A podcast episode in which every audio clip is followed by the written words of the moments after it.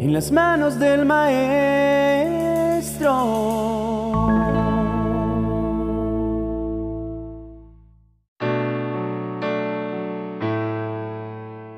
Sin fe es imposible agradar a Dios. Sin fe es imposible una vida cristiana. Veamos algunos aspectos de este don del Espíritu fundamental para nuestra vida. Aumentar nuestra fe siempre debe ser un anhelo de nuestro corazón. Cristo enseñó que con la fe del tamaño de una semilla, el Señor podría mover montañas con base a nuestra fe. Si miramos las escrituras, hay historias donde a las personas se les concedió la sanación cuando demostraron su fe. La fe es como un árbol que se cultiva, se riega y va creciendo poco a poco. La fe no es algo natural de las personas. Tendemos a vivir más por lo que vemos que por lo que creemos. Por ello, necesitamos adquirir este fruto del Espíritu. Es como si el conductor fuera Dios, tú fueras el auto y la gasolina fuera la fe. El conductor no puede dirigir un carro sin gasolina. Aunque la gasolina no es la que te lleva al lugar que necesitas, para funcionar necesitas fe. Para que Dios obre en tu vida necesitas fe. La fe es el combustible que permite que funciones. Nuestra conducta debería reflejar nuestra fe.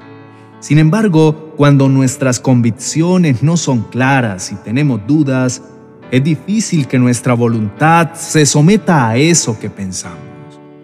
Muchas veces sabemos que la comida chatarra es mala para la salud.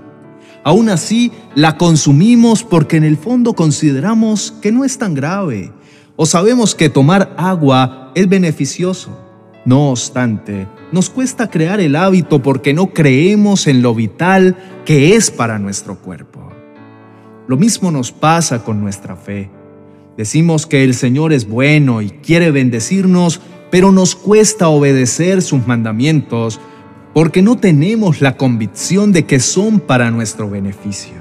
No tenemos la claridad de que nos dan acceso a esas bendiciones. La palabra explica en Santiago capítulo 2, versos 14 al 17, Hermanos míos, ¿de qué aprovechará si alguno dice que tiene fe y no tiene obras? ¿Podrá la fe salvarle? Y si un hermano o una hermana están desnudos y tienen necesidad del mantenimiento de cada día, y alguno de vosotros les dice, id en paz, calentados y saciados, pero no les dais las cosas que son necesarias para el cuerpo, ¿de qué aprovecha? Así también la fe, si no tiene obras, es muerta en sí misma. Cuando nuestro actuar no es coherente con lo que creemos, la fe es vana, no sirve. Dios le pidió a Abraham que sacrificara a su hijo. Abraham creía en un Dios bueno, fiel, proveedor, y se basó en su fe para obedecer la petición del Señor. Aunque el mandamiento no parecía tener coherencia con lo que Abraham creía de Dios, él actuó conforme a lo que creía y al final no fue defraudado. El Señor fue fiel, fue bueno y proveedor. Es importante que actuemos conforme a lo que creemos. Por ello, es vital que tengamos claro esas convicciones que nuestra fe esté sobre la verdad, para que al obrar movidos por eso que creemos, caminemos en la dirección adecuada. La parábola de los talentos, que se encuentra en Mateo capítulo 25, nos muestra a tres siervos a los que el Señor les entregó un capital a fin de invertir. Cuando el Señor vino a pedir las cuentas, vemos cómo cada siervo actuó frente a lo que creía. El Señor les dio la oportunidad de hacer algo con su dinero. Luego, cuando recibió el resultado de los dos primeros siervos, les dio aún más. Por lo tanto, la bondad del Señor es clara. No obstante, uno de los tres siervos tenía otro concepto. Los versículos 24 al 28 dicen, Pero el que había recibido mil monedas llegó y dijo, Señor, yo sabía que tú eres un hombre duro, que ciegas donde no sembraste y recoges lo que no esparciste. Así que tuve miedo y escondí tu dinero en la tierra. Aquí tienes lo que es tuyo. Su señor respondió, Siervo malo y negligente, si sabías que yo ciego donde no sembré y que recojo donde no esparcí, debías haber dado mi dinero a los banqueros y al venir yo hubiese recibido lo que es mío más los intereses. Así que quítenle esas mil monedas y désenlas al que tiene diez mil. El siervo que tuvo miedo tenía una imagen equivocada de su señor y actuó conforme a lo que creía. La negligencia del siervo estaba basada en lo que pensaba de su señor. Y si recordamos las consecuencias, recibió lo que esperaba, un trato duro, y le fue quitado porque no supo aprovechar la bondad del Señor. Lo más delicado es que frente a aquello que creemos, recibiremos. El Señor ha sido fiel y con anterioridad nos ha demostrado su bondad. No podemos seguir desconfiando de su voluntad porque las circunstancias de nuestro entorno parecen decirnos otra cosa. Si suponemos que todo lo que estamos viviendo es porque el Señor no nos escucha, porque Dios nos está castigando, porque Él no puede hacerse cargo de nosotros, actuaremos bajo esas creencias. Intentaremos avanzar con nuestras propias fuerzas y terminaremos viviendo no bajo la voluntad del Señor, sino bajo nuestras propias ideas. Necesitamos conocer al Señor para que nuestra fe se base en lo que Él es y no en nuestra imagen distorsionada de un Padre terrenal. Tendemos a confundir a Dios en relación con las experiencias de vida que hemos tenido o con alguna religión que nos muestre una versión.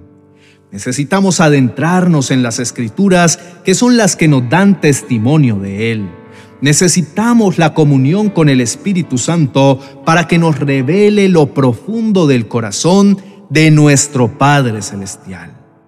Vamos a orar para poner nuestro corazón ante el Señor y que Él nos muestre cuáles son esos conceptos cerrados que tenemos de Él, para que nos permita entrar ante su trono y al ver su gloria seamos llenos de su Espíritu, que nos enseña la verdad para actuar conforme a eso que creemos. Oremos. Padre Celestial, necesitamos conocerte más. Necesitamos que envíes tu Santo Espíritu para que produzca en nosotros una fe genuina, que permita que obre sobre nuestra vida con la libertad de que aquello que esperamos está basado en lo que eres y en tu verdad.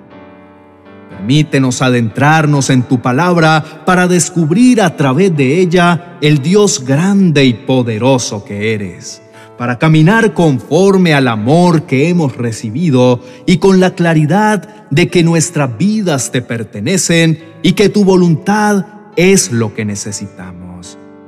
Señor, perdónanos porque desconfiamos de tu autoridad cuando estamos en momentos difíciles o cuando no podemos alcanzar algo que queremos.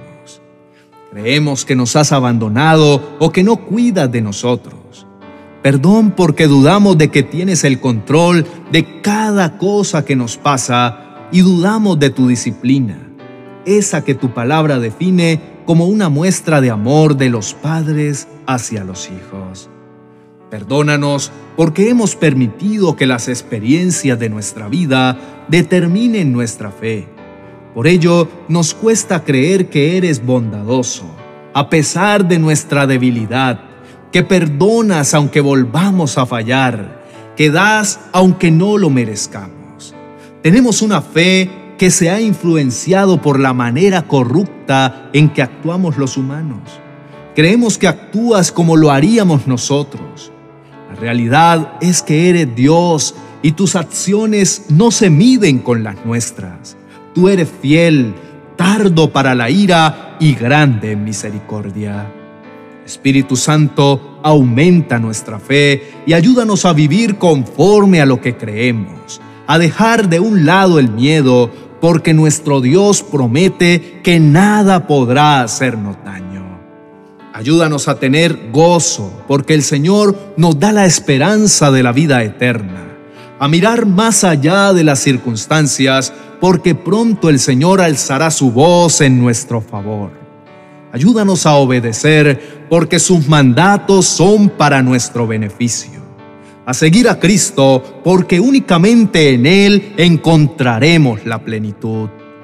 Ayúdanos a permanecer en ti y no alejarnos, porque solo a través de la comunión daremos fruto. Padre Celestial, declaramos nuestra confianza en ti. Descansamos en tu fidelidad. A partir de hoy daremos pasos conforme a nuestra fe. Nos arriesgaremos a avanzar porque confiamos que sin importar la dirección que tomemos, nos llevarás hacia tu propósito. Hoy confiamos en que cada cosa que vivimos obra para nuestro bien y con esa tranquilidad nos enfocamos en gozar y aprender de cada etapa. Te damos las gracias por tu fidelidad y amor que son tu esencia. Gracias en el nombre de Jesús, nuestro Rey. Amén y amén.